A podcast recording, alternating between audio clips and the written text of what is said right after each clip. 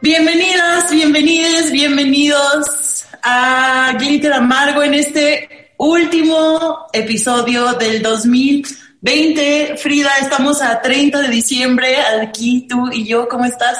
Hola Ale, ¿qué tal Alinka Feral? Estamos pues sí muy felices eh, porque cerramos dentro de todo este año eh, de altibajos, ¿no? Y particularmente para las mujeres, en el cual con esta pandemia mundial, pues hemos visto que la violencia en casa, eh, lejos de que tu casa fuera segura, más bien se potenció. Entonces es algo, pues sí, ¿no? Que fue muy difícil poder dar algún apoyo. Sin embargo, las redes socio eh, sociodigitales, ahí se pudo hacer varios círculos de mujeres, crecer, ¿no? Justamente para, al menos de forma virtual, en algún acompañamiento pero de forma práctica, pues sí fue muy poca y lenta la respuesta, ¿no? De mujeres que están siendo violentadas, niñas, niñas eh, en sus domicilios, en sus, lo que se llama un hogar. Entonces, eso es lo que a mí me, pues nunca me deja tan feliz, ¿no? Siempre los cierres de año como que me dejan muy, muy grinch, pero al menos con la noticia que con la de la madrugada, hoy despertamos, ¿no? Bueno, yo me eché todo el video en vivo y eran, eh, sí, era de madrugada cuando terminó pues esta sesión en Argentina en su Senado, donde pues justamente, ¿no? Ya se veía la balanza, pero eh, finalmente sí fueron varios votos a favor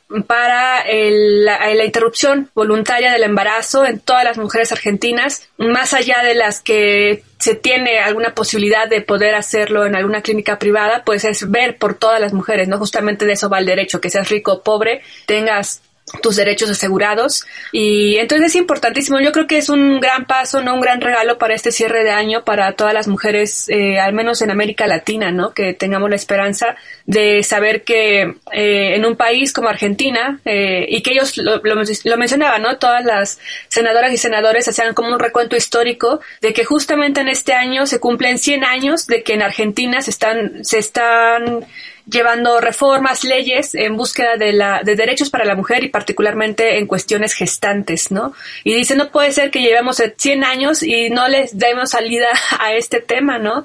Eh, en Francia, en los años 70, en los años 70 ya está el matrimonio igualitario, este, o sea, ya de forma legal ya se, eh, había matrimonio igualitario, ya también las mujeres pueden este, decidir sobre sus cuerpos. En los años 70, y nosotros aquí seguimos preguntándonos por cuestiones morales o cosas así, ¿no? Entonces, ya por favor, demos un ejemplo, ¿no?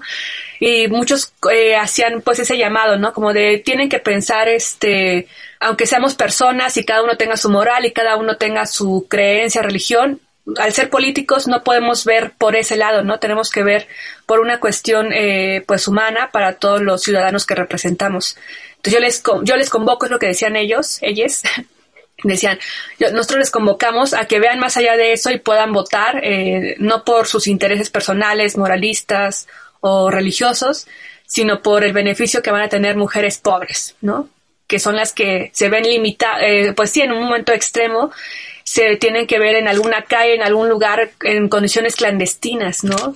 Donde ni siquiera su propia vida puede, se puede, pues asegurar, ¿no? Entonces fue muy importante, fue muy importante esa, les invito a que vean ese, todas las horas, ¿no? Pero particularmente las últimas tres de todo ese, de toda esa conversación, bueno, no conversación, de toda esa discusión en el Senado que hubo en Argentina, porque todos los ponentes, de verdad, bueno, que estaban a favor, eh, de verdad que daban unos elementos muy importantes, yo creo que para toda, para toda persona, de ese argumentos en todas sus categorías, como este recuento histórico que, que hicieron. Entonces eso me gustó mucho también como, pues verlo, ¿no? Porque sí es un momento histórico el que se vivió tanto para Argentina como para, para toda América Latina y el mundo, yo digo. Sí, primero Argentina y luego el resto de América Latina, el resto del mundo. Es una, eh, es una victoria, ¿no? Eh, para las mujeres y para todos. Eh, yo creo que es, que es para todos, para todas las niñeces, para la maternidad deseada. es una victoria dentro de un 2020 que, em, que ha sido todos sabemos, ¿no? Este año nos es un cambio de paradigma civilizatorio. O sea, eh, hay un antes y un después del, del 2020. Sin duda es un año que nos ha marcado a todos para siempre. Es un año coronado por el coronavirus. Cuando me propusiste que hiciéramos el, el programa eh, sobre el 2020, ¿no? Este adiós 2020, recuento del 2020, eh, me, me, puse a anotar y a pensar un poquito qué, era, qué había sido este 2020 entre, entre muchas otras cosas. Y bueno, claro que primero pensé en coronavirus, luego pensé en muerte, luego pensé en soledad, significado de la vida, eh, en, la rareza de este virus, pensé también en teorías de conspiración o que pueden ser realmente conspiraciones o no, que tiene alrededor de ello, el, fenómeno del, del yo, yo, yo, ¿no? Que se manifestó en papel de baño al principio siento yo mucho también en el uso de la forma en que utilizamos el cubrebocas, en el Internet, en cómo nos salvó de alguna manera, en los memes, en la creatividad, eh, en el aislamiento, en la vigilancia que representó en ciertos países, en especial como China, representó también mucho cómo, cómo lidiaron los gobiernos con esta situación, fue también muy, muy revelador, ¿no? O sea, de la forma en que vivimos, la que forma en que somos controlados o no controlados. Eh, este, el valor y los héroes cotidianos, lo que fueron los doctores, lo que fue, eh, lo que representa también la medicina, lo que fue decidir quién vive y quién no. O sea, eso que llegó a pasar en Italia y que pasó en casi todos los demás países, donde tenían que decidir a quién le daban camilla y a quién iban a dejar morir y que no sé si tú recuerdas, Frida, pasó mucho en decidir, pues, quién es más joven, ¿no? Y dejar morir a esas personas mayores es algo que a mí me conmueve eh, casi ah, muchísimo. Eh, también en estas relaciones que terminaron, ¿no? Este no saber estar solos, el golpe a la economía, eh, la mudanza al mundo digital, que, vivimos la migración así tan, tan pronta, entre las cosas bonitas de, de, esta transformación, pensé en todos los podcasts que nacieron entre ellos, o sea, Glitter Amargo nació por la pandemia, por eso eh, empezamos nosotros a hacer este programa para ustedes. Y pues esas son algunas de las cosas en las que pensé, Frida. ¿Cómo ves? Pues sí, o sea, son temas que si uno se andaba haciendo pendejo, pendeja por ahí, este año fue de... Es que yo, ahora que me estoy metiendo en las cartas el tarot, Alenka, desde una perspectiva no tan mágica ni así, sino más analítica, porque así soy yo, ni modo, eh, pues me encanta, ¿no? Porque justamente es el camino de la heroína, o y es esto, ¿no? El, el, loco tiene que transitar por todas esas cartas de los arcanos. Y es eso, la historia del héroe, ¿no? Arquetipos, la historia de la heroína, digamos. Como alguien que es como de, ah, ya nací al mundo, tengo toda la esperanza en el mundo.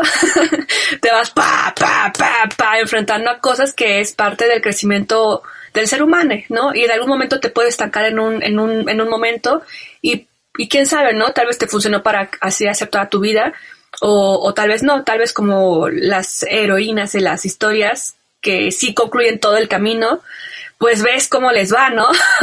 y yo creo que ahorita como humanidad, justamente con el coronavirus, eh, nos estamos ahí en una gran torre, ¿no? En, en, esta carta de la torre, que justamente está muy pegadita pues al diablo, a la muerte, ¿no? A la templanza también. Entonces, eh, yo así lo he visto, ¿no? Creo que este año eh, lo he reflexionado así y creo que entrar en esos temas del tarot me han ayudado como a darle claridad a, como a las situaciones, ¿no? En el sentido de justamente del análisis de los arquetipos, ¿no? De que uno siempre piensa, ¿por qué a mí, no? Pues es porque a todos les pasa. De una u otra forma, cada quien tiene su camino y cada quien tiene que pasar cosas muy culeras para tener aprendizajes o cosas muy chidas también, ¿no? Para tener aprendizajes. Muchos siempre estamos pensando, es que eh, fulenta de tal o personajito de tal tiene una vida más, un camino tal vez más fácil, ¿no? Pero es que, ¿quién, ¿quiénes somos para juzgar, no, Alenka? Eh, en el sentido de que, pues a veces te va muy chido y la caída es muy fuerte, ¿no? A veces mm, la caída es más, más pronto, ¿no? Y tal vez lo agradezco. O sea, cada, quien tiene su camino y hay que más bien enfrentar ese, ¿no? Más, más allá de estar viendo al, a los lados es enfócate en tu camino. Eso es muy fácil de decir cuando todo, cuando hay un terreno de normalidad, pues ya por los siglos establecida, ¿no? Y entonces el coronavirus, para bien, para mal, muchas tragedias obviamente, pero nos vino a, a, todos, ¿no? En la edad que tuvieras, la generación a la que pertenezcas, eh, los recursos que tú tengas, claro, fue más fácil de lidiar si tienes recursos, pero a todos nos vino a, poner en, algún momento, en algún momento de repensar qué estás haciendo, repensar tus relaciones familiares, afectivas sobre todo, ¿no? Pensar también tus cuestiones eh, de bienes terrenales en este mundo, pero también mucho de, de, lo, de la espiritualidad de cada uno, ¿no? Por ejemplo, en ese sentido, yo creo que es muy importante pues más allá, o sea, lo vimos, ¿no? Lo fuimos viendo conforme pasaba el tiempo este año particularmente, que muchas personas también al no saber estar, o sea, te, te enfrentabas al saber que no sabes estar sola, ¿no? Sola, ni siquiera en tu propia casa. Entonces eso es bien fuerte. Hay personas que a la fecha siguen con una actitud como de nos están encerrando, y es así. Cuando yo digo, también digo, eh, no es juzgar, ¿no? Sino yo creo que al menos yo la forma en que lo tomé es como de, pues como esa frase, ¿no? Que dicen, podrán encerrarnos lo que tú quieras, pero la o sea, tu espíritu, tu mente, tu pensamiento, tus creencias jamás, ¿no? Entonces, para mí esto del encerrazón, a mí particularmente más allá de los gobiernos y las teorías conspirativas y demás, en las cuales yo no creo, pero pero entiendo por dónde van, este, pues no, más bien para mí fue como de qué chido también que pudiéramos ah, de forma forzada o, o autoaceptada poder decir, bueno, tocó estamos también en una cuestión del ermitaño, ¿no? Nos tocó como encerrarnos y reflexionar. Uno no se hace ermitaño por, por gusto, ¿no? de repente en algún momento te hastiaron, te fastidiaron y te quieres aislar o bien te obligaron a aislarte y es un momento en el que tienes que irte analizando, que cuesta mucho trabajo, ¿no? Y aceptarte y te cuesta llorar, te cuesta hacer rabias también.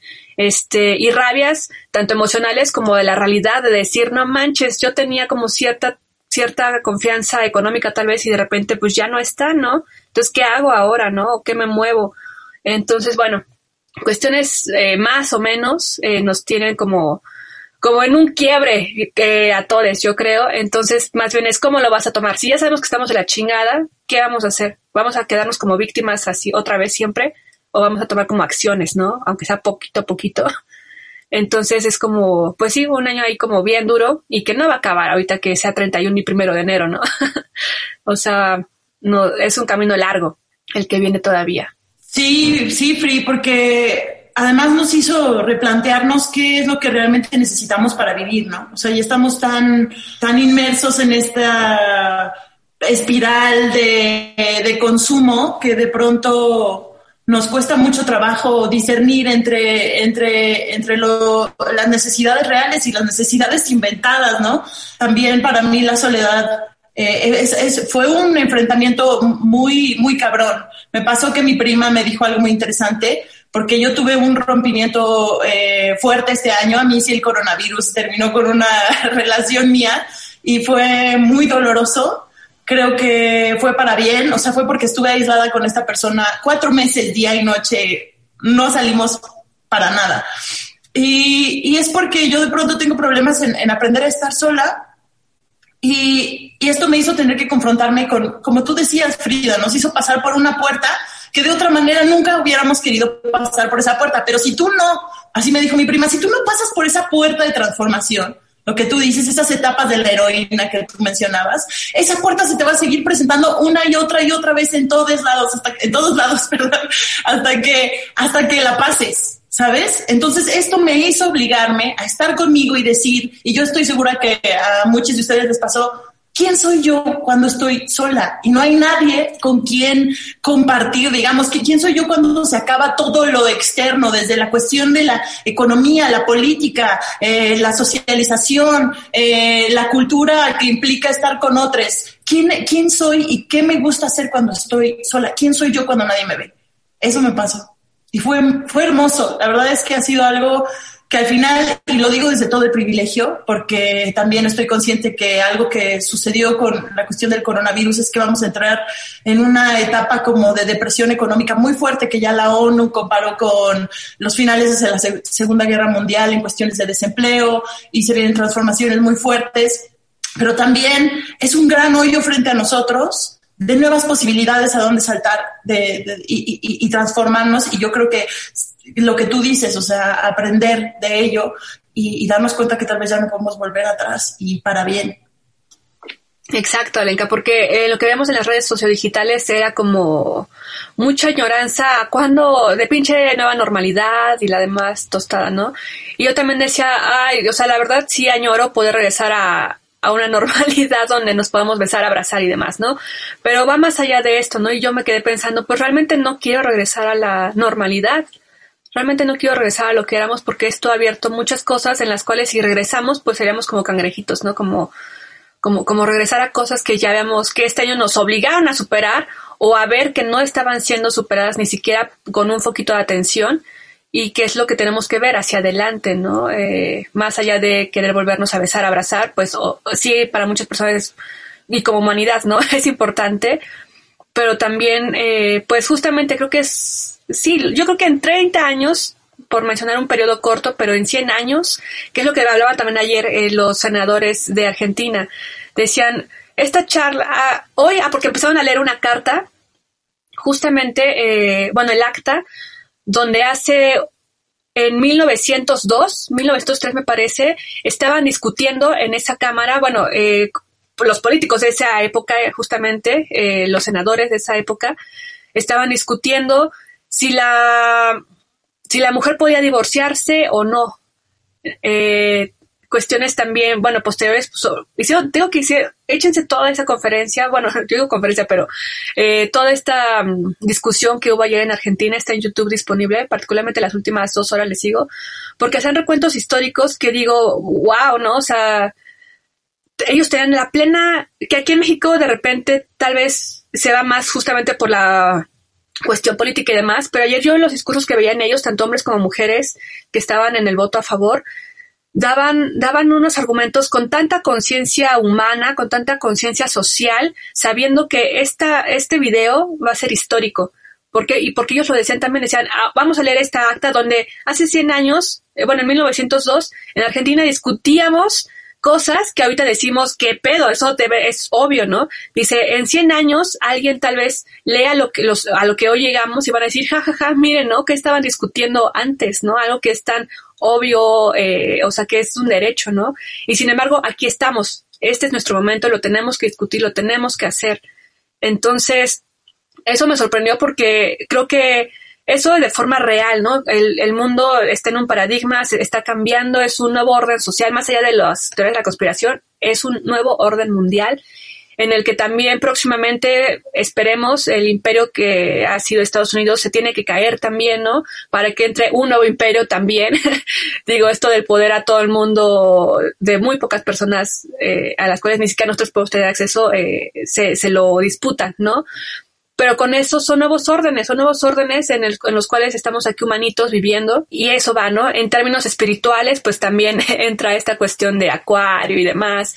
Entonces, por donde tú le veas, la tecnología, ¿no? Todas las guerras que hemos pasado como humanidad han impulsado a la tecnología, porque así es, o sea, el Internet que tenemos es gracias a la guerra. Las comunicaciones que tenemos son gracias a que se le dio todo en la guerra para sus comunicaciones, justamente, ¿no? El Wi-Fi, por ejemplo, entonces los celulares, eh, entonces toda la tecnología que tenemos y la que habrá en el futuro, pues ha sido impulsada no por ir tranquilamente en la vida, sino porque hubo un cortón social en el que se obligó a evolucionar. Entonces, y ahí estamos, ¿no? O sea, si estudiamos nuestra historia veremos que estas cuestiones no nos tienen que asustar, sino más bien como esa maldición china, me parece, que dicen, te deseo que vivas en tiempos interesantes y que no tengas los ojos abiertos para verlo, ¿no? Déjenles, busco bien esa frase, pero va por ahí, donde, y, yo digo, ay, ya no sé si es una maldición o, realmente es algo, obviamente nadie, si te van a decir vas a vivir cosas horribles, no, no, vas a querer, ¿no? Pero cuando ves que son históricas, dices, órale, ¿no? Y ahorita nos está tocando algo así, ¿no? Eso le sucedió a, a Isaac Newton cuando le tocó la cuarentena de la plaga. Eh, él estaba estudiante y se tuvo que guardar y ahí es donde sucedió esta gran, lo que fue después la manzanita metafórica o literal, no se sabe, de sus estudios de la gravedad, ¿no? E inventó el cálculo. Eh, realmente, de pronto de estas crisis donde tenemos que guardarnos así, suceden cosas muy revoluciones, revolucionarias. Por ejemplo, en, en la cultura y demás, vamos a tener que encontrar nuevas maneras de llegar a las personas, ¿no? Dentro de las artes, en la música, el teatro, a la hora también, o sea, todo lo que sea filmar y demás, ¿no? A mí se me ocurre que muchos de nuestros proyectos ahora van a tener que ser de cruz muy pequeños y es justamente cuando te ves orillado a hacer cosas fuera de tu zona de confort que pueden suceder eh, eh, creaciones realmente excepcionales, ¿no? Y, fuera de lo normal. También algo que, que, es muy fuerte y que entendí mucho mejor, o sea, que dentro de sí, de toda esta belleza y todas las posibilidades que ahora se nos presentan, ahora es el momento de que, de que emprendan, Morres, así, quien escucha, ahora es el momento de emprender y de buscar tirarse al vacío a crear cosas nuevas. Ahora es el momento, es un buen momento para que lo hagamos. De verdad, eh, se abrió este hoyo en, el suelo y ahora nos toca aventarnos. Ahora es cuando, ahora es cuando emprender y ahora es cuando lanzarse al vacío a ver qué, qué pasa. Entonces, emprendan, eh, busquemos otras maneras. También no quiero dejar de lado mencionar lo muy terrible y fuerte que es la muerte en estos tiempos, ¿no? Otra vez ese acercamiento a la muerte, eh, otra vez todo ese dolor que también sí dentro de que tiene un lado de cambio y transformación muy positivo, también hay un tinte ahí de muerte fuertísimo y de mucho dolor y pues mi, mi más sentido pésame a todas las personas que, pues que han perdido a alguien en estos tiempos y también lo que ha sido lidiar con, eh, a mí me está tocando lidiar con un ser querido, cercano que está pues luchando por su vida, una persona mayor. Y pues también eso es, eso es muy fuerte, ¿no? Y nos hace otra vez encontrarnos con, con ese gran, con esa gran verdad, con esa gran única verdad eh, ese único gran destino que tenemos que es, eh, es la muerte, que no estamos acostumbrados a, lidiar con ella, a, acariciarla y a poder discutirla, le tenemos muchísimo miedo. Pero al final eh, yo cada vez tengo una aproximación, sí, dentro de todo el dolor, más, más positiva a ella en el, en el, aspecto de que yo siempre lo he visto como, o sea, la muerte es, es una transición a algo más, no siento que sea el fin, tal vez es un regreso a lo que ya éramos antes de, nacer, ¿no? Y tenemos este momento excepcional de, estar, de existir en, un solo ser y, sufrir y gozar un ratito para luego volver a, esa liberación total que tenemos. Y em, algo que ha, ha, pasado mucho a través del tiempo y que las funerarias han contribuido mucho a ello es a que veamos la muerte como esta cosa de la que te debes de alejar y de que debes dejarla en manos de alguien más y no ser parte de ese proceso de tu ser amado eh, que muere, cuando antes no era así. O sea, tenías a la persona en tu casa contigo cuando está muerta sin este temor al cuerpo, eh, los bañaban, los cambiaban, ahí, tenían como eh, los rituales, esta idea de que necesariamente alguien ya huele mal enseguida, no, no, y se descompone luego, luego, no es así. Entonces, eh, también esta, esta cuestión del negocio funerario nos ha alejado mucho de ello. Les recomiendo mucho un capítulo, les recomiendo mucho, eh, vamos a tener más recomendaciones más adelante, pero hay, un, hay una serie Netflix que se llama The Midnight Gospel, que es animada, que es preciosa y que tiene dos capítulos dedicados a la muerte, uno en el que habla con la muerte tal cual, que también viene de un podcast esa serie, y otro, y el último es él hablando con su mamá que va a morir de cáncer, su mamá que está enferma. Y es algo muy hermoso cuando puedes entender la muerte de esta otra manera y yo cada vez estoy tratando de verlo más así, ¿no? O sea, sin ese temor, sin embargo, sigue, siempre será algo eh, doloroso, Free. Ay, Alenka, ya voy a llorar aquí. Es que sí, es un tema bien fuerte que como, como mexicanes particularmente, eh, mundialmente se, nos, se tiene la idea de que nosotros nos reímos de la muerte, ¿no? Yo tengo una amiga rumana, eh, Joana Kirkulescu, le mando un fuerte abrazo si nos llega a escuchar, eh, y ella siempre dice como de, cuando llegó a México le encantó, ¿no? Y como a todos casi, ¿no?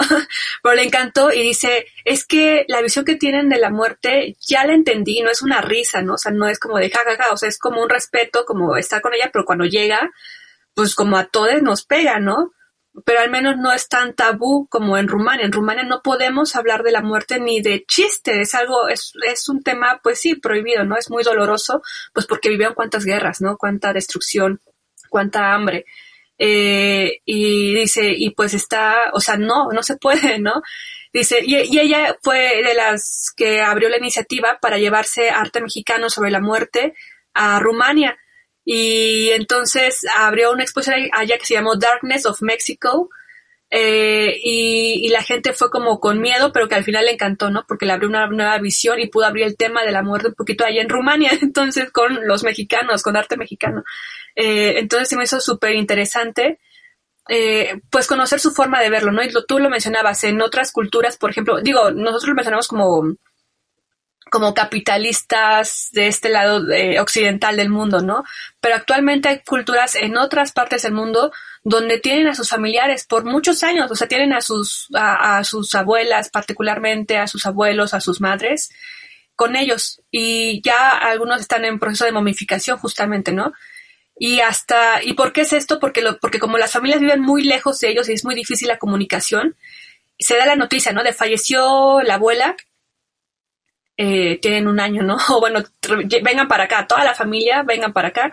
Y hasta que se reúne toda la familia en la casa o en la comunidad, es cuando se levanta, o cuando se, y mientras pasa todo eso que es muchos años o mucho tiempo, tienen ahí a su familiar, ¿no? Y lo bañan, lo cuidan, este, lo van preparando, le cuentan cuentos, le preparan su sopita, ¿no? O sea, es una cuestión pues completamente, pues súper sentimental, ¿no? Cuando, como cuando digo, no quiero hacerlo, no quiero rebajarlo así, pero es un ejemplo como para apreciarlo mejor, como cuando una de pequeña juega con, con su osito, con la muñeca, con lo que sea, ¿no? De que le das la comidita, lo cuidas, ¿no? Como que dices, sabes que es algo que está inanimado, pero no, eso no es lo que importa, lo que importa es el sentimiento, la afiliación que hiciste con, con ello, ¿no?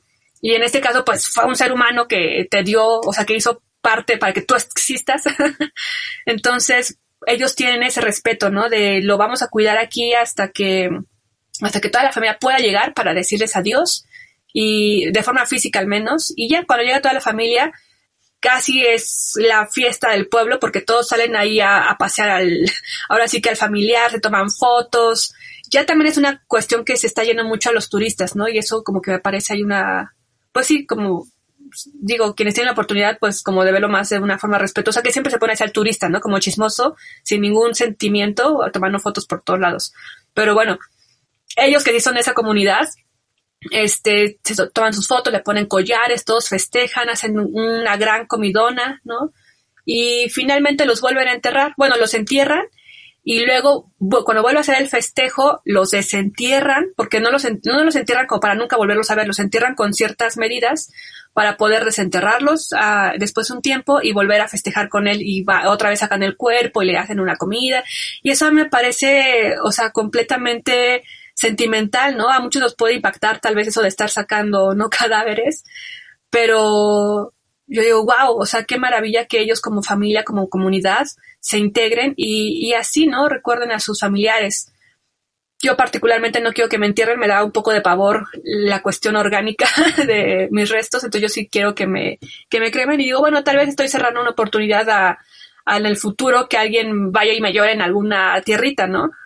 Hay gente que lo le necesita, hay gente que no, pero no sé, yo creo que ya, creo que la energía se transforma, no lo creo, eso es científico, ¿no? La energía no se crea ni se destruye, solo se transforma y más allá de dejar algo físico mío aquí, pues sí, que me quemen y ya, mejor que me esparzan por lugares bonitos, aunque sea, sea ilegal, ustedes háganlo y, y ya, ¿no? en estos tiempos te vamos a ir a visitar a tu Facebook, Frida, a tu Instagram. Si no lo borran. No, no voy a permitirlo. Además, yo ya te vas primero que yo. La verdad es que no sabemos, eso es lo que está muy cabrón también, ¿no? También por eso tenemos que disfrutar mucho y decirle mucho a las personas que queremos que las queremos y pues tratar de, de ser la mejor versión de nosotros posibles, o sea, de ir evolucionando, pues no se trata de positivismo así a lo, a lo loco, sino como de ir en este aprendizaje y estos momentos nos ayudan a valorar, este, justo por la cercanía con la muerte, el significado de la vida, y en ese, y, y, y ya entrando a esos territorios, yo quería compartirles algo que encontré para este programa sobre un libro. Oye, antes de, que des la recomendación, eh, nada más queda como comentarles, eh, tú pusiste un ejemplo y me gusta poner un ejemplo también de cómo enfrentarse a, a la muerte con personas muy cercanas. En mi caso, por ejemplo, hablaba con mi hermana, ¿no? De afortunadamente ninguna de nuestras, yo vivo en, mi entorno siempre ha sido de mujeres, mi mamá es quien nos crió, mis tías son mis segundas madres también, tengo puras primas, eh, hay muy poquitos hombres y, y como que, por allá no, ¿no? pero mi sentimiento siempre ha sido con puras mujeres en la familia y le digo a mi hermana que ella está en su proceso ahorita justamente de ser el loco, ¿no? De ya, ya, ya me quiero salir, ya me quiero salir me siento estancada en algunos, en algunos temas. Y le digo, pues calma, eh, porque a todos nos toca en algún momento y cada quien tiene un proceso y tú ahorita estás, o sea, muchos nos encontramos en un momento donde dices, odio a mi papá, odio a mi mamá, odio todo, ya quiero disfrutar la vida, ¿no? Le digo, ahorita, eh, yo sé que es muy fácil hablar de fuera porque tú eres la que lo está viviendo ahí día a día, pero afortunadamente ahorita todas, todas nuestras tías, toda mi mamá está viva. Lo que nos toca vivir, Febe, a ti y a mí en algún momento va a ser enterrar, o sea, afrontar la muerte de cada una de ellas, ¿no? Y la de nuestra madre. Entonces, ahorita que las tenemos, hay que disfrutarlas, ¿no? Y es algo que no vemos porque pensamos que siempre va a estar ahí, ¿no? Y le digo, o sea, eso es lo que nos tenemos que preparar, aunque lo queramos negar, ¿no? Eh, algo, ahorita que no nos ha tocado, eh, pues vivir la muerte de nadie tan cercano, pues es inevitable que es lo que nos va a tocar, ¿no? Y obviamente no estamos preparadas. Y le digo, pero si lo negamos, pues va a ser peor. En el caso con mi mamá particularmente, desde que mi mamá sufrió cáncer de tiroides en el 2003, algo así, yo tenía como 13 años, me parece. Y desde ahí, mi mamá como que, pues obviamente al verla súper cerca también, y yo ser la mayor como que me empezó a meter ese tema de la muerte, ¿no? Yo así de... Entonces han sido temas que hasta la fecha siempre me ha dicho eh, con la cuestión del seguro, por ejemplo, aquí están los documentos, aquí está esto, no me llores, Frida, por favor, o sea, eh, nos ha sentado como, como a las dos, ¿no? Como de por favor, eh, sepan que para mí va a ser muy feo que se queden estancadas llorando de por vida, ¿no? O, que se queden estancadas, o sea, llórenme eh, tres días, yo como tres días, ¿no? Pero ella me dice, si no, llórenme tres días, un mes si quieren, pero que esto no las marque, ¿no? Yo voy a ser más feliz si ustedes crecen y eso, ¿no? Y a mí particularmente, a mi hermana también se lo ha dicho, pero a mí como que es la que más me ha involucrado y yo creo que es una buena recomendación, ¿no? De si somos padres eh, o tenemos a alguien con quien podamos hablar de la muerte, pero muy concretamente, ¿no? De cuál es mi voluntad, hacerlo, ¿no? Y si somos hijas también, poder preguntarlo, ¿no? De, oye, a ver, y si no saber el tema, ¿tú cómo quieres, ¿no? ¿Qué quieres tú cuando fallezcas? En las ofrendas de muertos, ¿qué quieres que te pongan, no? O sea, ¿qué te gusta? ¿Qué música? O sea, yo sé que a mamá le gustaba que le pongan los Beatles, incluso en el funeral, ¿no? Eh, a Sabina, eh, Serrat, cosas así, ¿no? Que le gustan mucho a ella. Y son cosas que hemos hablado, ¿no? Como ya muy tranquilamente y que sin duda la que llegue, pues, pues no sé cómo voy a reaccionar, obviamente. O sea, obviamente voy a estar del carajo, pero al menos tengo una guía de, de acción, ¿no? Y no nada más quedarme como, como pasmada y es lo que mi hermana ha, desviado, ¿no? Y le digo, pues no, o sea, también tú trata de involucrarte, si te da mucho miedo, pues velo hablando con mamá poco a poquito, ¿no? De sus gustos, qué le gustaría, eh, así que le gustaría, ¿no? Que, que la, cómo la tratemos y demás. Eh, y es lo que le decía a mi hermana, finalmente hay que disfrutar a las personas en vivo, ahora sí que en vivo y en directo, así cuando podamos, porque en el futuro o lo digital se desaparece también, o lo digital nos absorbe, o ya no hay espacio para entrar a las personas o lo que sea, que va a ser que lo único que te queda de las personas es su memoria, ¿no? Es su memoria y lo que te dejaron. Y es la lección que yo he tenido como este año, o en la que yo he creído como de más allá de lo material y, de, y todo ese show, o de si fuiste famoso, si fuiste rico y exitoso, lo que tú quieras, eh, es qué dejas en las personas, no digo en un montón de personas, pero qué lazos dejas en las personas con las que te relacionaste, ¿no? O sea, dejaste una marquita, alguna semilla por ahí y yo creo que eso es lo valioso, ¿no? Y no tiene nada que ver con el éxito o cuántos followers tienes. y ahí se erraría. Qué interesante esto que mencionas, Free. Eh, justamente tengo que ligar otra cosa que les iba a leer a lo que acabas de decir, Free, porque es tal cual eso. Em, la mamá de Mary Shelley, que es Mary Wollstonecraft, que es prácticamente una de las, la madre blanca del feminismo eh, tal cual lo conocemos, que escribió La Vindicación de los Derechos de la Mujer, que vivió entre 1759 y 1797, justamente murió dando a luz a Mary Shelley. Eh, a los 10 días de que nació su hijita, ella murió. Y, curiosamente, em, esta mujer estaba escribiendo un, un, segundo libro que era como una continuación de la Vindicación de los Derechos de la Mujer, pero que era una novela que se iba a llamar María or the Wrongs of Woman, o los errores de mujer, digámoslo de alguna manera, que era una novela filosófica eh, con muchos tintes autobiográficos y que hablaba de esclavitud, de clase social, de matrimonio, porque me gustaría decir que ella, junto con su esposo filósofo político William Godwin, tuvieron uno de los primeros, crearon lo que era el matrimonio de iguales, ¿no? En su época, eh, algo que, que era no, inusitado. Eh, pero bueno, entonces hablaba también de matrimonio, este libro, de maternidad, de deseo femenino, de dignidad. Pero curiosamente, o sea, murió en el parto y la única manera de Mary Shelley de conocer a su mamá fue a través de sus escritos. Y curiosamente, esta novela no terminada fue también una manera que ella descubrió a su madre. Y hay un fragmento que les voy a leer, que es de enchinar la piel porque son justamente consejos de cómo vivir. Y, y, y, ve, justamente esto que le dice Free, o sea, que escribe ella en el libro. Dice, la muerte, y esto se liga tal cual a lo que tú estabas diciendo, la muerte puede arrebatarme de ti antes de que puedas sopesar mi consejo o entrar en mi razonamiento. Entonces, con cariñosa ansiedad, te diría que desde muy temprano en la vida formes tu gran principio de acción para salvarte del vano arrepentimiento de haber, a través de la irresolución o la duda, dejado que la marea primaveral de la existencia te pase, sin mejoras y sin disfrute. Gana experiencia, ah, gánala. La experiencia, la experiencia vale la pena tenerla y adquiere suficiente fuerza para perseguir tu propia felicidad. Esto incluye tu utilidad por camino directo. ¿Qué es la sabiduría muchas veces, sino el búho de la diosa que se sienta con cara larga en un corazón desolado? O sea, eh, eh, se me hace muy bonito lo que le dice porque es decir que la experiencia, o sea, es como decir, aviéntate, ¿no? Haz, vive, entrégate, no te quedes con las ganas de hacer y crea tu propio criterio y ten tus propios principios, o sea, decide, y esto lo hablábamos en otro programa, cuáles son tus batallas, cuáles son las, escoge tus batallas y, y, crea tu, tu, tu, ética personal y, y, y, sé firme a ello y deja lo que te guíe, ¿no? Y cuando le dice que no te pase la marea primaveral de la existencia de noche, es como decir, ¿sabes? O sea, que, no se te pase, o sea, vívelo y, experimenta. Y me parece muy hermoso. Y tiene otra acotación que dice, siempre aparenta lo que eres y no pasarás por la existencia sin disfrutar sus genuinas bendiciones, que son el amor y el respeto.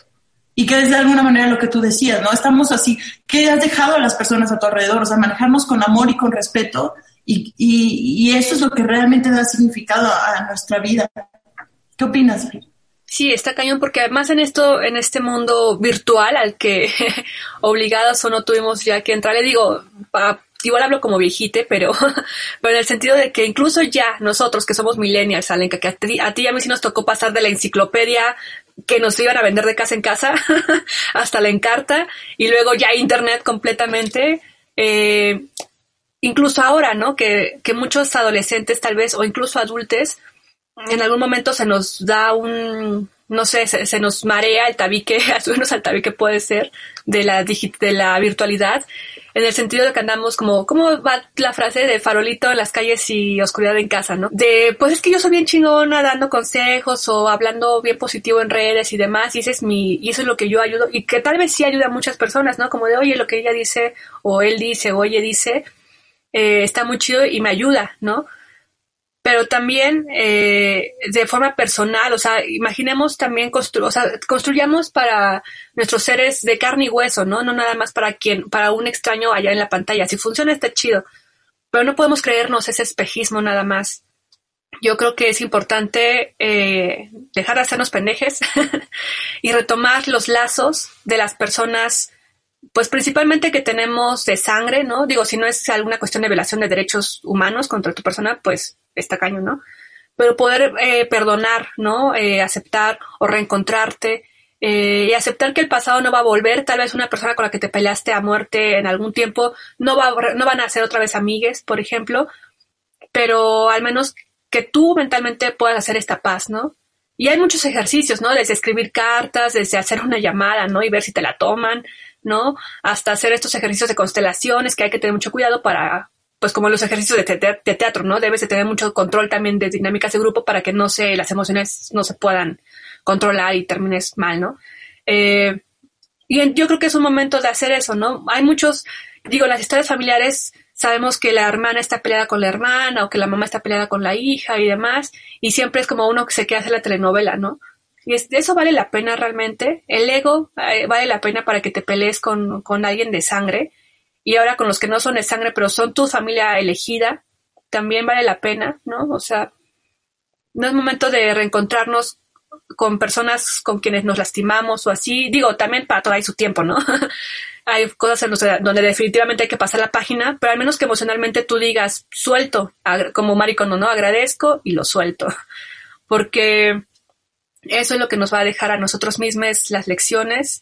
Y, con las personas de carne y hueso, pues también, ¿no? O sea, ¿qué vamos a dejar a esas personas, no? Más allá de las 45, 100 mil o un millón personas que a través de una pantalla te vean, ¿no? Y que cuando tú necesites realmente ayuda, no van a estar esas personas. Aunque sean las que tal vez demuestran más afecto con sus corazoncitos, ¿no? Así es, Frida. ¿Cuál es el verdadero, además, cuáles son las cosas que son importantes para ti en la vida y cuál es el significado de la vida? Ya más allá de un plano personal, lo pienso también en este plano de que nos enfrentó el coronavirus, de lo que es la munda. O sea, que es esencial para nuestra existencia en este planeta. O sea, ¿qué es realmente lo esencial? No solo para nosotros, sino cómo el planeta se comporta cuando nosotros no estamos ahí. Todos estos memes increíbles que surgieron a, raíz de algo que era realidad, que es cómo el planeta enseguida empezó a recuperarse, cómo los animales enseguida empezaron a, volver a tomar terreno y las plantas y, y, las aguas se limpiaban, cosas que pensábamos que iban a tomar muchísimo tiempo. Y en ese aspecto les recomendamos eh, ver el capítulo de sustentabilidad y comunidad, porque justo hablamos mucho de esta cuestión del coronavirus, que de ahí nació. Eso me lleva a hablar de Mary Shelley ahora, que es la hija de Mary Wollstonecraft y es la escritora de Frankenstein, es la mujer de la que les estaba hablando ahorita, la hija de Mary. Eh, la se llama Mary, ¿verdad? Y ella nació en 1797 y murió en 1851. Lo que es muy curioso y me topé para buscar en este programa es que ella escribió un libro en 1826 diez años después de haber escrito Frankenstein, que es una novela que escribió en el momento más oscuro de su vida. O sea, le habían muerto tres de sus hijos, dos de ellos habían muerto de enfermedades infecciosas de la época, que todavía no habían sido controladas por la ciencia, o sea, algo muy parecido a lo que ha sucedido con el coronavirus. Y también se había muerto el amor de su vida, que era el poeta Percy Bysshe Shelley, que se había ahogado en un accidente de barco. Entonces, de ese hoyo de dolor en el que estaba, salieron las páginas de una novela sobre una pandemia que borra a la especie humana uno por uno, hasta que queda solo un sobreviviente, que es el protagonista de esta novela. Eh, y, y de ahí ella hace surgir la pregunta vital, que además la congojaba en su protagonista, pero que también era la desde ese momento de su vida, que es ¿por qué vivir? Y contestando a través de su novela, se dio fuerzas para seguir viviendo. Curiosamente, esta novela, The Last Man, se proyecta un cuarto de milenio al futuro, o sea, en el 2092. Frankenstein lo proyecta 100 años antes. Esto un cuarto de milenio hacia adelante. Y, y, justamente lo que dice, uno de los quotes que dice este, este libro de The Last Man y del protagonista que dice, ¿por qué vivir? Esta primera parte me recuerda mucho a lo que fue para nosotros la primera parte de la cuarentena, cuando todavía estamos como en esta confusión rara entre... La negación, o sea, los colores son los principales de un luto, ¿no? La negación, el coraje de, nah, eh, me niego y voy a mis fiestas, me niego y la chingada, ¿no? Y luego es como, ah, no, Sí, justo es como, es, esa primera parte, siento que esto no representa tanto el principio, principio, pero sino un poquito ya metidos hacia adelante, cuando este último hombre está solo y dice, cuán imprudentes habían sido los vagabundos que abandonaron el refugio del nido y se enredaron en la red de la sociedad y entraron en, en lo que los hombres del mundo llaman vida, ese laberinto del mal, ese esquema de tortura mutua, para vivir según ese sentido de la palabra, no solo debemos observar y aprender, también debemos sentir, no debemos ser meros espectadores de la acción, debemos actuar, no debemos de, no debemos describir, sino ser sujetos de descripción. El dolor profundo debe haber sido el preso de nuestro pecho. La duda enfermiza y la falsa esperanza deben haber marcado nuestros días. ¿Quién que sepa lo que es la vida suspiraría por esta febril especie de existencia? He vivido, he pasado días, he pasado días y noches de fiesta, me he unido en ambiciosas esperanzas. Ahora cierro la puerta al mundo y levanta el muro que me separará de la convulsa escena que se desarrolla dentro de sus recintos.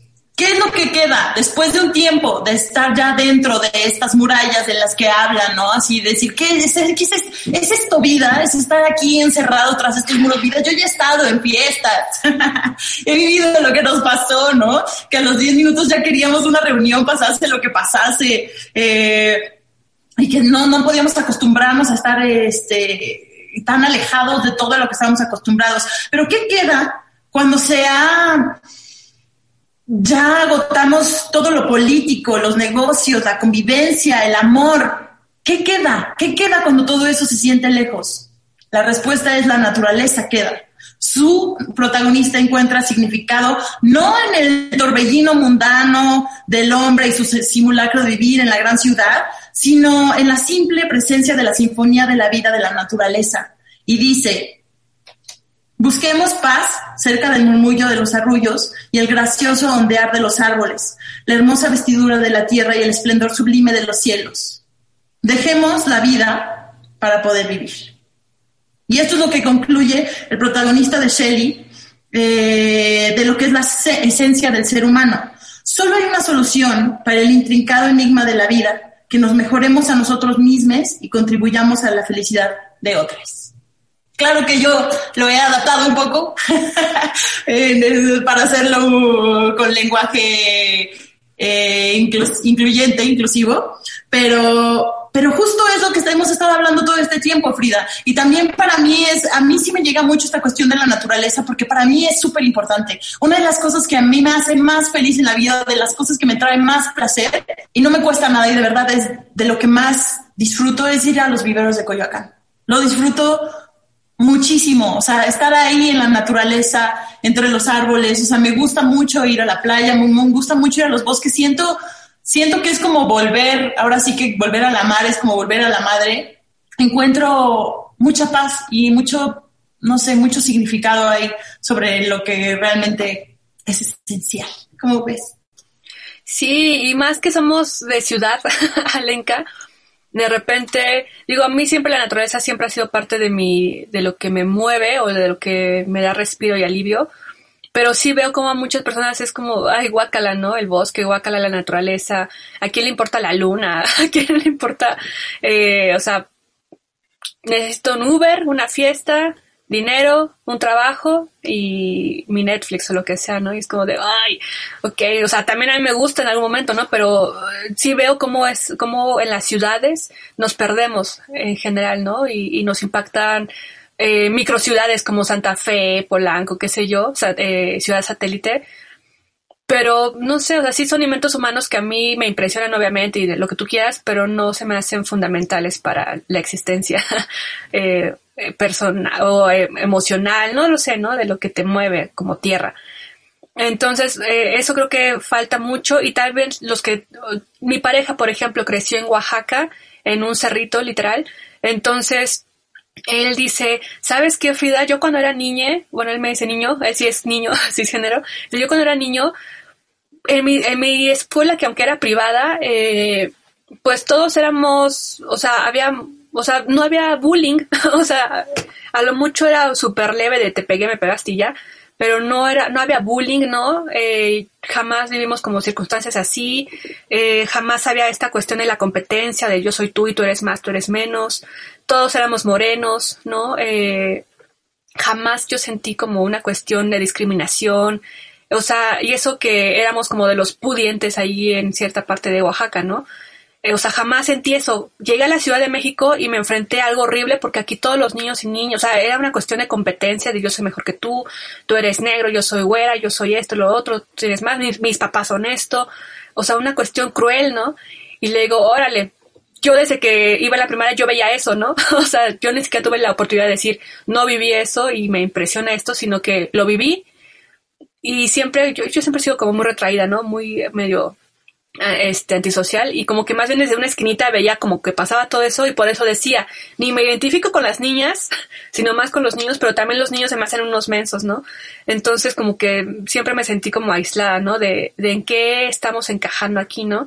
Creo que fue la secundaria cuando me tocó vivir más la cuestión de los bullying y esas cuestiones hacia otras personas que yo decía, qué pex, ¿no? O sea, o sea, ¿por qué perdemos el tiempo en esas cosas? ¿Por qué a los adolescentes nos mueve la competencia y ser más con, con el valor de cosas externas que valorar lo interno?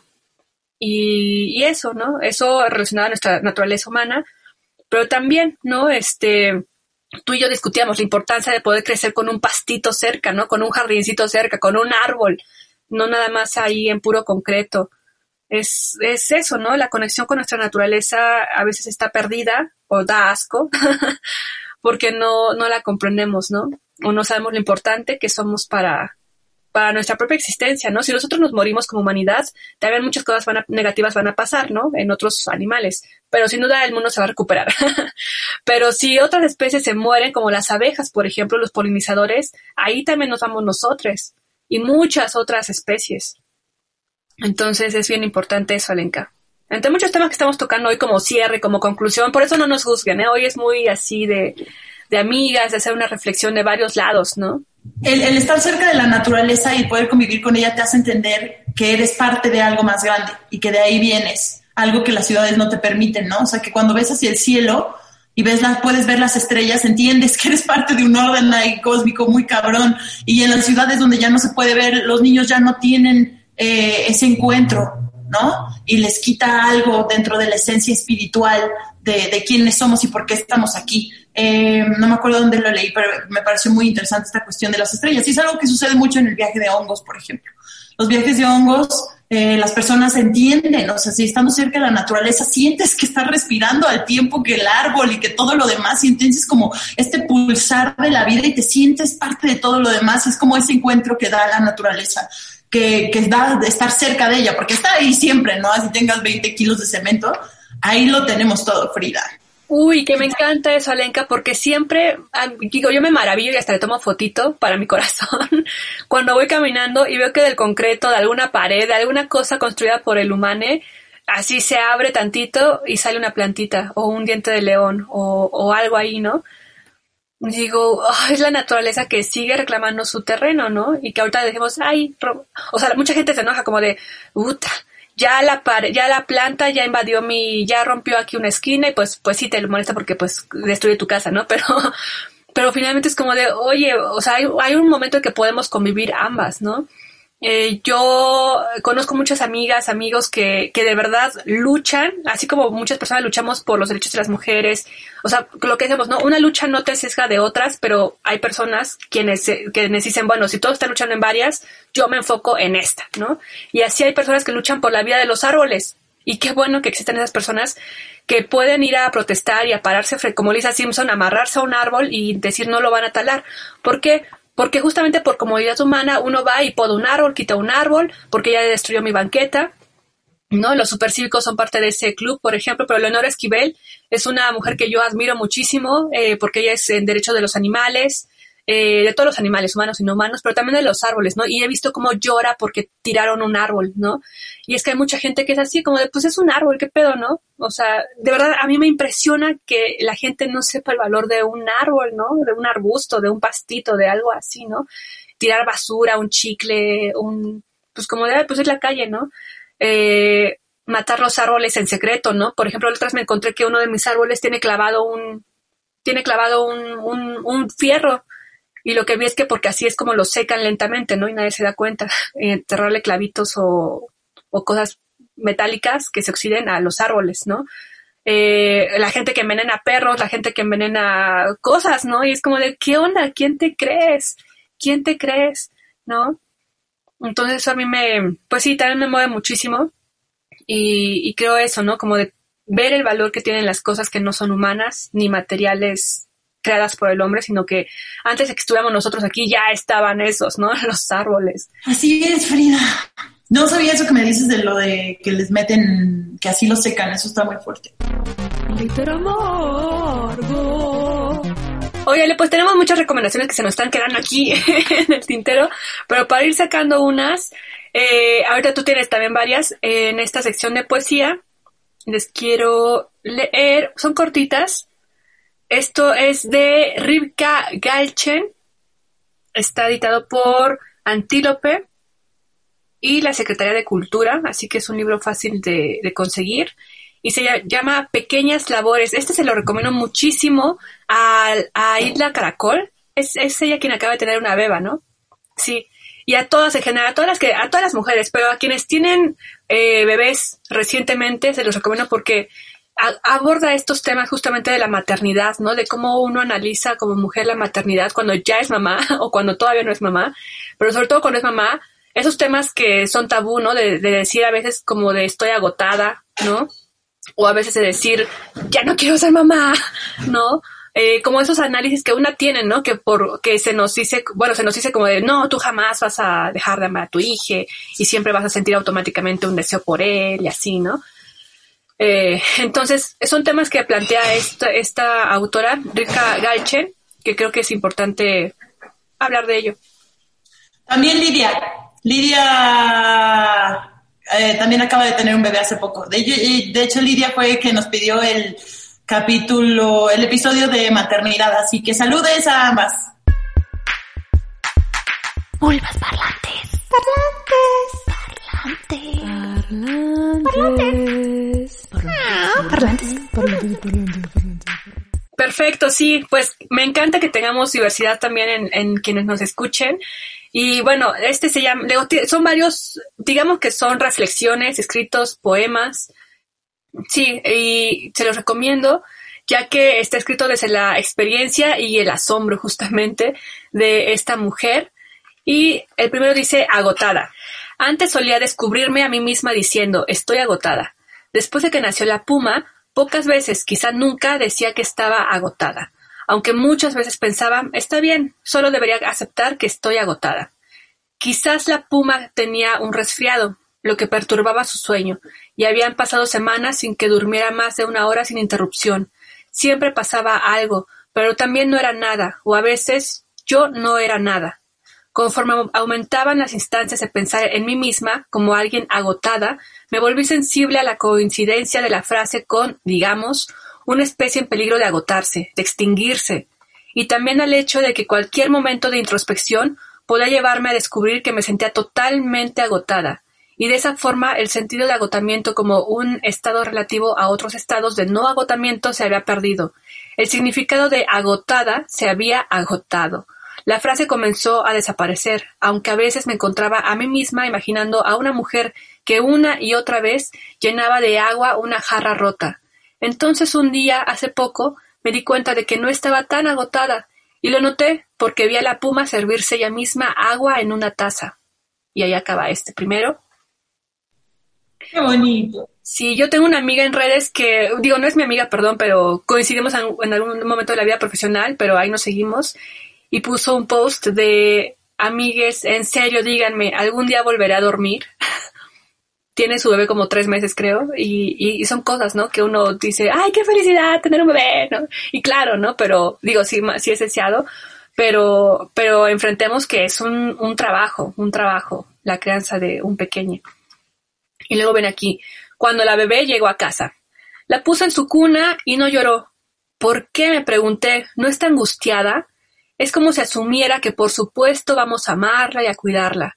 Me parecía tan extraño que asumiera eso. Su intrepidez me pareció respetable. Qué bonito. Luego viene otro aquí, dice, un nuevo tipo de depresión, y es con el que concluyo para que les guste a ustedes el libro y lo puedan buscar. Dice, un nuevo tipo de depresión. Es verdad eso que dicen, que un bebé te da una razón para vivir, pero también un bebé es una razón por la que tienes, por la que no tienes permitido morirte. Hay días en que esto no se siente bien. Y ahí acaba ese. Wow, eso, me llega mucho también ese. Eso está, está muy bueno. Sí, lindo. ¿Cómo se llama otra vez Frida? Dinos, por favor. Se llama Pequeñas Labores de Rivka Galchen.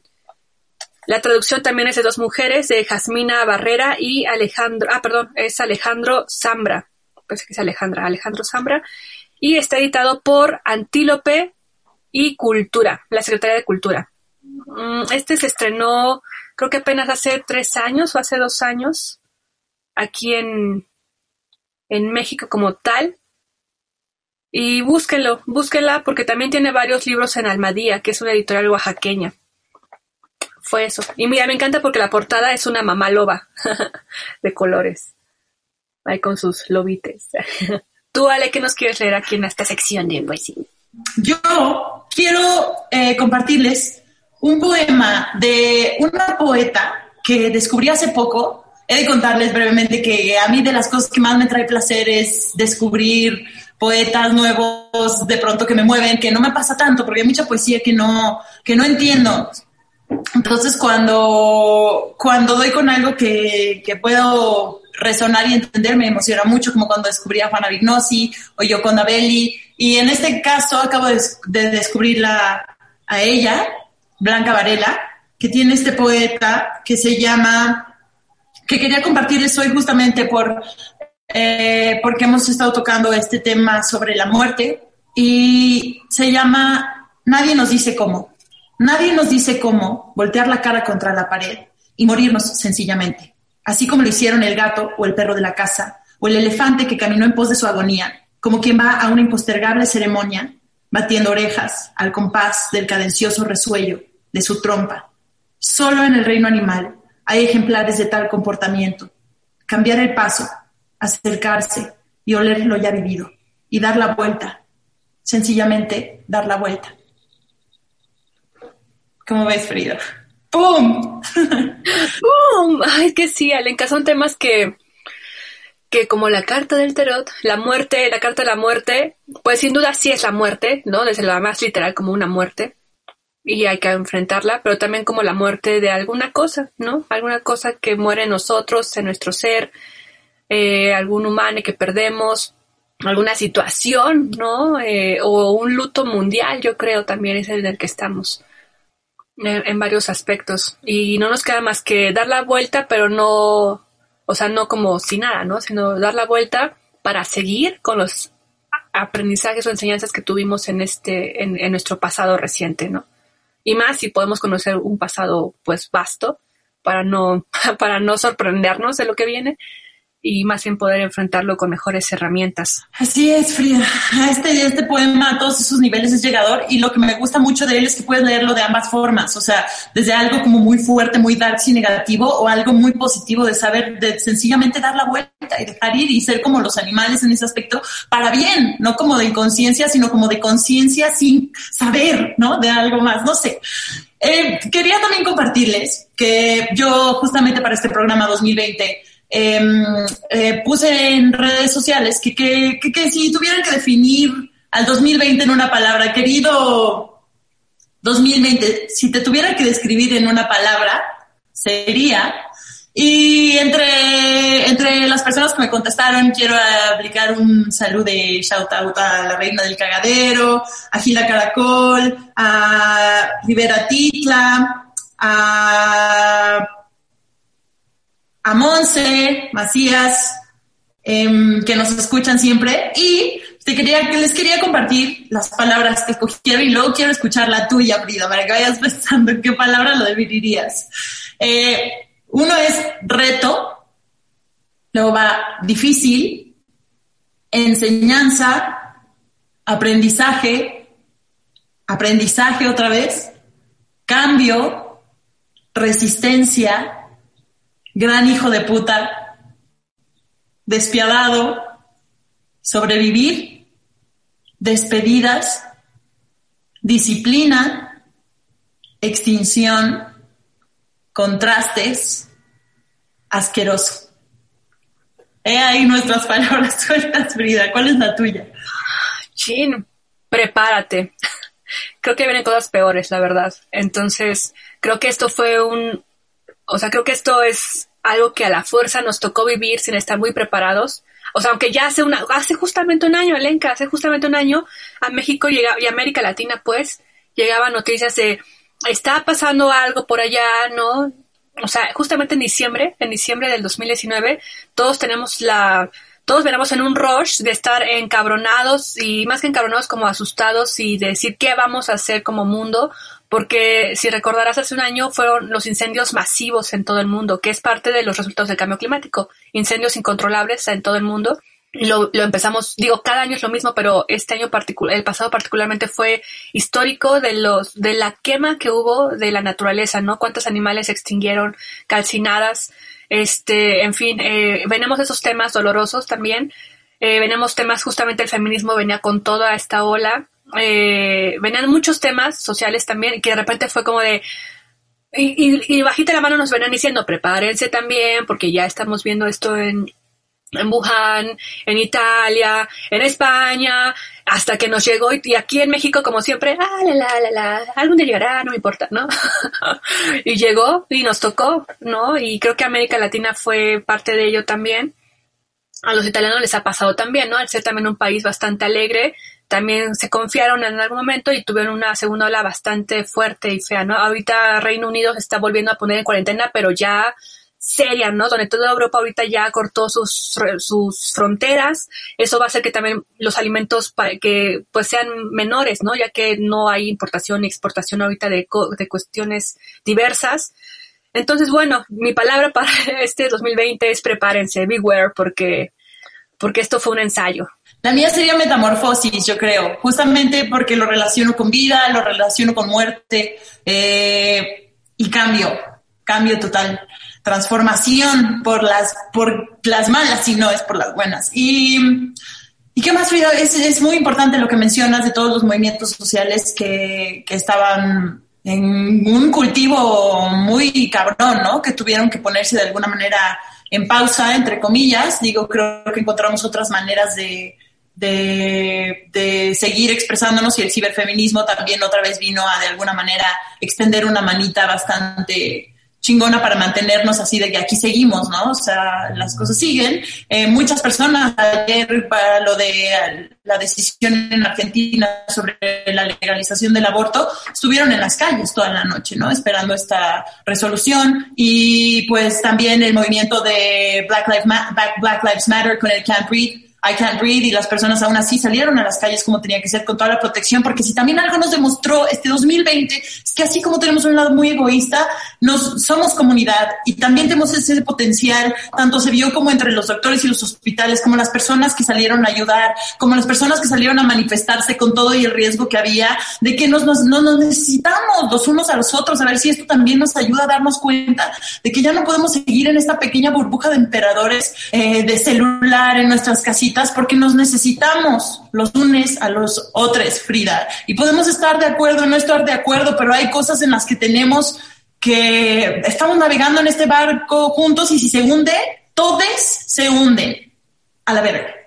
Sí, que está cañón, porque justamente, aunque el ciberactivismo tomó muchísima fuerza, no solamente de likes y cosas así, sino también de organización particularmente, nosotras mismas lo pudimos vivir también en acciones y organizaciones a distancia pero también en algún momento es, no es suficiente, no es suficiente y el impulso es como de, no importa, si no tengo nadie que dependa de mí o, o, o, si dependen, pero ya no tan básicamente como lo sería un bebé, por ejemplo, este, o algún adulto mayor que necesite cuidados míos, tengo esa necesidad, ¿no? De, obviamente no irme a una fiesta COVID, pero sí ir a las calles, ¿no? Y tomar ese momento cuando se necesita, por ejemplo, en la Antigrita, eh, bueno, en, perdón, en este caso Cupa, que, que con el tiempo fue de un lado para otro y demás, pero en sí fue un momento en el que algunas que tenemos la posibilidad también, eh, y con mucha responsabilidad, al menos en tu caso y en el mío, Alenka, con mucha responsabilidad de podernos mover a ese lugar eh, en, el momento, no más allá de saber si iba a ir a, para un lado o para el otro, apoyar, ¿no? Y ver cómo tantas mujeres, sin mirar a quién, somos mujeres, son mujeres que están ahí siendo refugiadas, necesitan apoyo, ¿no? Aunque sea moral, eh, físico, o sea, acuerparse, lo que decimos esa palabra de acuerparse, y también poder llevar, este, varias personas nada más iban a dejar, ¿no? Alimento, papel higiénico, bebidas, este, y se iban, ¿no? Entonces creo que eso es muy importante también el apoyo que tenemos y la importancia que esto tomó, ¿no? Más allá de, justamente lo retomamos, más allá de para hacia dónde se iba yendo esta cuestión de, del Ocupa, ahí en República de Cuba, este, pero que impulsó a otros estados a que también mujeres se movilizaran, ¿no? Y como y vimos, por ejemplo, del Estado de México, cómo la represión de, ese gobierno llegó con todo a golpearlas, ¿no? Eh, entonces, eso también hizo que, no, que nos levantáramos de nuestras computadoras también y pudiéramos desde diversos espacios hablarlo y, y si, si era posible con todas las medidas, pues acuerparse. Y creo que eso es una lección que tenemos porque también en 2030 viene una cuestión que ha impulsado esta pandemia, justamente lo que decimos en la tecnología. Para 2030 tenemos en México al menos, eh, en la Ciudad de México, pero en, en, el mundo, pues, escasez de agua. O sea, la escasez de agua va a ser un hecho es un elemento que, digo, el agua ya está cotizando en la bolsa, ¿eso qué significa? Y 2030 también viene con una cuestión en la tecnología muy importante que va, a, que va a ser la singularidad. ¿Tú sabes qué es la singularidad, Alenka? Para quienes estén en nuestro, en, eh, aquí con nosotras escuchando, busquen esto, ¿qué es la singularidad? En su buscador favorito y se van a sorprender porque justamente es el momento en que las inteligencias artificiales que ahorita nosotros como humanos manejamos van a ser más inteligentes que el ser humano. Eso va a hacer que se puedan autorreproducir y, y que nosotros podamos decir, ok, le entrego mi cerebro, mi vida, mi vida, me voy a conectar a algo para que se maneje, o sea, para que mi vida ya sea en una nube, ¿no? Eso va a estar cañón y nos va a, tocar enfrentarnos de te conectas o no te conectas a, la, a esa otra Matrix, ¿no? Y va a ser un hecho porque como las redes de ahorita va a ser como de, como casi no hay gente que quiere negociar con nuestras privacidades e información y cerebritos y poder, pues eso va a ser otra guerra, ¿no? Y de saber si no te van a hackear y el cerebro y de, o tantas cuestiones que se van a, desde la bioética, ¿no? A tener que, que checar. Pero es un hecho. Así como ahorita mucha gente puede decir, yo no le entro a las redes sociodigitales, está bien pero también muchas personas en esas redes sociodigitales es donde llevan su vida, ¿no? Donde han conseguido chambas, donde han podido movilizarse para ser productivos. Entonces, va a ser una cuestión compleja también de decir, ¿te conectas o no te conectas? A esa cuestión de la singularidad. Qué fuerte, Frida, qué fuerte. Se vienen unas cosas súper cabronas. Este es el principio de una década que, híjole, o sea, yo creo que ni siquiera en, toda la novela sci-fi más volada nos hubiéramos imaginado que esto iba a suceder. De hecho, pues te propongo que dediquemos un programa a ello más adelante. Ahorita ya eh, ah, estamos muy, muy prendidos este programa eh, finales de 2020. Desafortunadamente ya tenemos que, que concluir.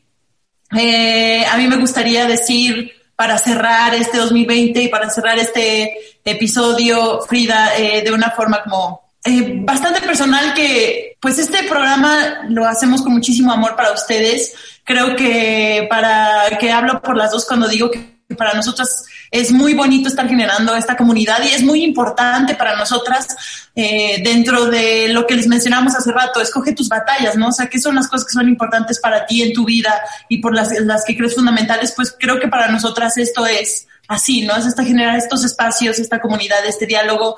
Eh, sepan que estamos aquí eh, para ustedes, para compartir temas con ustedes, para, para que podamos seguir discutiendo y, entablando estas conversaciones y no siempre estar de acuerdo y que, y que pues deseamos que sabemos que este año ha sido muy difícil uh, para todos, pero que con estas reflexiones en el programa hablamos de de transformación y de metamorfosis y es lo que deseo para todos ustedes este año y para ti Frida siempre todo lo mejor. La verdad es que eh, hacer esto contigo y tu amistad ha transformado mi vida. Entonces la verdad es que feliz 2020 feliz 2021 te, te quiero con todo mi corazón y, y pues nada aquí seguimos. Adelante escríbanos las queremos. Sí. Les queremos. Ay, yo también te quiero muchísimo. La otra estaba pensando cómo nos fuimos encontrando y dije, rayos, yo sí soy realmente a veces medio, medio rara o medio fría, porque recordando veía como, o sea, como, como que, como que te ibas acercando poquito a poco, ¿no? Cuando analicé cómo, nos conocimos, dije, ay, sí, creo que sí. Pero, pues, bueno, finalmente se pudo romper ahí una barrerita. Es como un gato. yo siempre se lo digo, es como un gato, así yo siempre, yo soy muy, me le acercaba, pero ella era muy como de sentada y me veía como de, esta persona, ¿qué le pasa? Pero sí, poquito a poquito, como con los gatos, ya se puede dejar acercar. Desde que soy de la primaria me han dicho, es que tú eres muy mamón, y yo, ay, no, no, no, o sea, no sé, no es por ser, no es por sentirme jamás superior y nada, más bien soy seria, pero sí me quedé pensando como, ¿cómo han sido? ¿Eh? Por eso digo que eres como un gato, no mamona, sino como un gato. Bien, entonces, eso voy a, decir ahora. Pero justamente, ¿no? Y digo, bueno, este, qué chido que las personas que han, mujeres particularmente que han estado en mi vida, han entrado de una u otra forma y, ahí están. Y sabemos muchas veces que también las cosas no son para siempre, así que hay que disfrutar las relaciones que tenemos ahorita, porque en algún momento, eh, digo, ahorita con lo digital, pues es, es menos difícil, pero aún así, ¿no? Hay amistades que tenemos en algún momento de la vida muy fuertes que nos hacen aprender demasiado y en algún momento no están, ¿no? Entonces también para esas amigas que tenemos por ahí en nuestro, en nuestra, como satélite, ¿no? Este, un poco lejitos a veces, tal vez. También les mandamos muchísimos abrazos, las amamos, las queremos y que sepan que no por la distancia de hace ocho siglos, tal vez, de ocho años o qué sé yo, eh, vamos a, cortarlas para siempre, ¿no? Si también ustedes que están ahí en, en, nuestra, en esta red que estamos haciendo en Glitter Amargo, si en algún momento quieren platicar algo, o sea, más allá de que tengamos una solución instantánea, pues al menos podemos desde la honestidad escuchar, ¿no? Escuchar, abrirnos, reencontrarnos y, y, eso, ¿no? Sin algún prejuicio en particular, que es lo que yo creo hemos aprendido este año, ¿no? Como de poder, eh, más que hablar y hablar, hablar, escuchar. Y compartir, si tienen proyectos que quieren compartir, que quieren que compartamos aquí con, eh, con, con los demás, con, con todos, con muchísimo gusto y placer, para eso estamos. Sí, y pues ya, Leica, tenemos aquí un montón de recomendaciones, de verdad. Yo creo que se vamos a ir posteando ahí en nuestro historial de, del Instagram porque sí tenemos bastantes, pero ya nos comió nuestras propias lenguas, pero creo que estuvo muy bien para que también ustedes se, se identifiquen, ¿no? Con este programa de cierre de año, que pues para nosotros también es nuestro cierre, ¿no? En el sentido de que lo estamos grabando hoy mismo, eh, hoy 30 de diciembre, a ratito lo, están, eh, lo estarán escuchando también, pero pues ha sido un camino importante, ¿no, Alenka? Donde nos aventamos a hacer este podcast, más allá de, del bluff, ¿no? De decir, vamos a ser súper famosas, o lo hago por dinero, o lo hago porque me creo muy acá, pues creo que Creo que por eso ha funcionado de poquito orgánicamente bien. Así que si los pueden apoyar difundiendo, pues se los agradecemos también para que pueda llegar a más personas. Pero creo que inicia con bastante corazón, más allá de decir voy a romperla, ¿no? Eh, de forma como como, no sé, como de followers y cosas así, ¿no? Entonces, me gusta esta comunidad que se está haciendo, por lo honesta que está eh, emergiendo. Muchísimas gracias que son las mujeres que están aquí, ¿sabes? Sí. Luego yo me meto a stalkearlas, les digo, o a stalkearles, y digo, no manches, qué personas tan hermosas son todos ustedes. La verdad es que eso me hace sentir muy bonito, creo que, que son muy interesantes. Aquí les, les digo. Sí, sí, sí, todas, ¿eh? Y en lo que estén haciendo nos encanta también verles. Hay muchas que tienen su perfil privado, está súper respetable, ¿no? este, pero sabemos que hay mucha fuerza en cada una de ustedes. Por ejemplo, acá también de este otros lados de los saluditos, perdón si nos faltan saluditos, este, pero los tenemos siempre en la mente. A Gina, Gina que está como soy un gremlin, me parece en redes, quien también nos escucha muchísimo, este, su mamá también ya la, ya la jaló para que nos escuche. También saludos a mi suegra, que me dijo que ahora nos está escuchando, y así de, ¡ay, qué pena! Pero saludos a mi suegra, este, a todos, ¿no? A mi hermana. Ah, te decía, soy un gremlin porque finalmente, por cuestiones de la vida, logró hacer una de ellas que le gustaba y ya es este, ya vuela por los cielos, ¿no? En varios aviones. Entonces, felicidades por ese sueño logrado, eh, Gina. También a Nelia, ¿no? Que Nelia fue un servicio social mío en Radio UNAM y de repente también ya está aquí con nosotras con todo súper inteligente, que ella dice, pues yo no soy nadie, ¿no? Soy una filósofa. Y es como de, no, tú eres un ser, un ser muy inteligente con una risa que suena en todo el mundo cuando te ríes. Entonces, saludos a todas las que se han vuelto más activas en esta comunidad, ¿no? Este, y también a las que están ahí como muy este, silenciosillas o así también. Felicidades y muchas gracias. Namara también. Y saludos a ella de la voz hermosa y que dibuja precioso.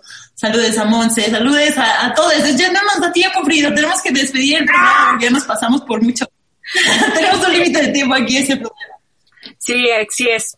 Entonces, eh, pues eso, muchísimas gracias, cuídense mucho, un abrazo y nos escuchamos en una semanita, pero estrenando eh, al menos en el calendario eh, un nuevo año. Nos vemos en el 2021, esto fue Glitter Amargo, gracias por acompañarnos, adiós. Glitter Amargo.